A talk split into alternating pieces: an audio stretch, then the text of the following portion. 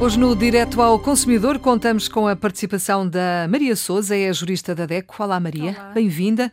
Ano novo, responsabilidades novas. Queremos ir às compras, mas queremos que as nossas compras sejam responsáveis. Eu sei que o Gabinete de Apoio ao Sobreendividado da DECO lida diariamente com situações complicadas, de gente que pede ajuda porque não consegue fazer face às suas despesas, enfim, aos seus créditos. Sim. Se calhar era bom começarmos pelo princípio, antes de haver problemas Vamos aqui percorrer etapa a etapa todas as etapas para uma compra responsável. Maria.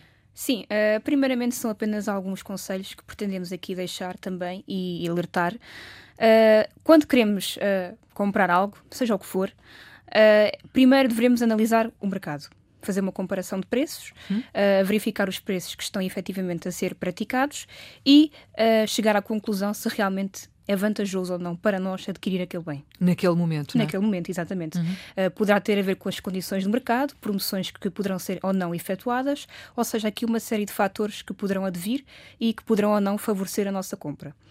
Segundo, fazer um orçamento. Eu penso que isto é algo essencial. Uh, termos em conta o dinheiro que temos disponível para gastar, uh, saber quanto é que podemos efetivamente gastar, de forma a não sermos aqui levados na onda, digamos assim, uhum. e gastar mais do que o que temos. Só tenho 500, mas se eu fizer um empréstimo, consigo sim. chegar aos mil e portanto. Sim, exatamente. Sim. Não. Não, não, não. Uh, evitar isso a todo custo, termos consciência do que temos para gastar, não entrarmos, ou, ou, seja, não ficarmos fora de pé, não é? para não entramos daqui depois nesta, neste fator, nesta, neste grande problema que é realmente o sobreendividamento.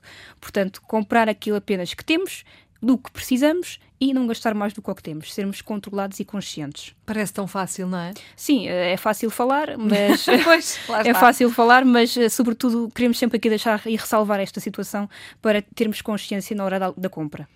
Eu estou aqui a pensar, eh, agora não, mas sobretudo na altura do Natal, há muita gente, e é muita gente mesmo, e vocês saberão disso melhor do que eu, que para comprar os presentes de Natal recorre a créditos. Sim. Porque sim. não tem dinheiro e, portanto, e precisa de comprar e recorre a créditos e depois esquece que depois há mais o crédito à habitação e depois há mais sim, o crédito cartões, automóvel e é mais tudo. os cartões sim, sim. e aquele bolo depois todo junto é, é assim uma combinação explosiva, não é? Sim, sim. Depois chega o mês de janeiro que é aquele mês muito oh, comprido, não é? Mais nunca mais acaba. acaba. Portanto, e depois ficamos aqui sem rendimentos disponíveis para fazer face ao dia a dia.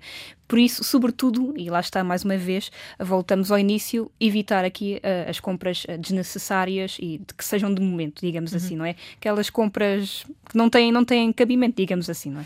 Uh, estava, estava, a dizer que depois ficamos sem rendimento para fazer face às despesas do dia a dia e eu vou mais longe. Ficamos sem rendimentos para fazer face às despesas inesperadas. Também. Sim, que muitas vezes são, são o, o pior porque não estamos à espera delas, seja um problema em casa, um problema de saúde, um problema com o carro, enfim etc, etc, Sim, etc. Que, possa surgir. que de repente há ali assim um valor que foge ao normal, com o qual nós não, não claro. contamos e, portanto, não estamos à espera e que baralha um bocadinho os nossos orçamentos. Portanto, sim, resumindo e concluindo. Uh, fazer o orçamento, ter aqui em, em, conta o saldo que tem disponível. Hum não embarcar aqui nestas compras uh, assim sem, sem noção e também só aqui também um, um pormenor importante ter em conta sempre que for comprar algum bem guardar o papel da compra Uhum. ter em conta a garantia, uh, em caso de for, uh, por exemplo, eletrodomésticos, saber que a garantia de dois anos uh, e guardar, a importância de guardar esses papéis porque podem ser sempre necessários. Eu tenho um truque bom que é: não tem dinheiro, não pode comprar, não vá.